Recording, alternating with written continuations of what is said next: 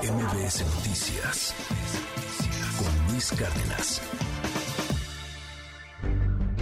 Este martes el presidente Andrés Manuel López Obrador dejó de lado las diferencias con la empresa Iberdrola y anunció la compra de 13 de sus plantas de generación de energía eléctrica, que formarán parte del patrimonio público y serán operadas por la CFE. De acuerdo al mandatario, la transacción será de 6 mil millones de dólares y el objetivo de la compra es garantizar que no aumente el precio de la luz en nuestro país. Con lo anterior, la empresa energética española más grande del mundo se deshace del 77% de sus activos en México, por lo que el mandatario aseguró que se trata de una nueva nacionalización de la industria eléctrica agradecemos mucho a Iberdrola, a su director general, su presidente global, por eh, la voluntad de llegar a un acuerdo. Hemos tenido algunas discrepancias, pero el diálogo lo puede todo.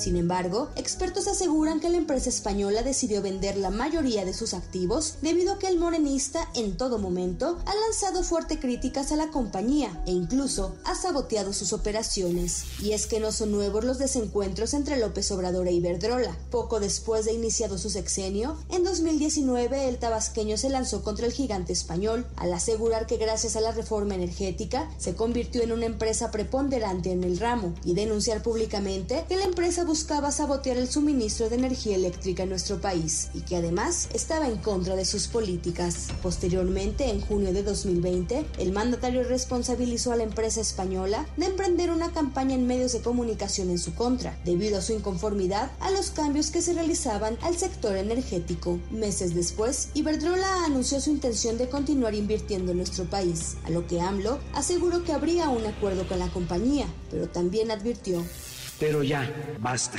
Que se entienda bien, que se escuche fuerte y lejos. México no es tierra de conquista.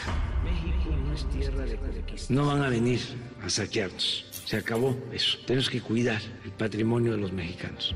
Aunado a lo anterior, meses después López Obrador al recordar que a él le pagaba el pueblo y no Iberdrola, aseguró que los únicos negocios que se defenderían en su administración serían los públicos, como los de la CFE y Pemex, y no los de empresas privadas que, reiteró, se vieron favorecidas en gobiernos anteriores. Para mayo de 2022, la Comisión Reguladora de Energía multó a la multinacional española con 9 mil millones de pesos por incumplir la ley al vender electricidad a sus socios, multa que AMLO calificó de justa. No obstante, Iberdrola impugnó y obtuvo una suspensión, por lo que López Obrador reveló que jueces estaban siendo investigados. Tras el anuncio de la compra de 13 plantas de Iberdrola por parte del gobierno, se creyó que AMLO haría las paces con la empresa española. Sin embargo, no fue así, ya que el mandatario arremetió nuevamente en su contra y criticó, una vez más, que en su momento hayan contratado al expresidente Felipe Calderón llegan los Iberdrola a contratar a Felipe Calderón. Que es una vergüenza, es de pena ajena. Como un presidente de México, porque haya, como, haya sido como haya sido, fue presidente de México y termina y se va de empleado de Iberdrola. Para la primera emisión de MBS Noticias, Diana Alcaraz.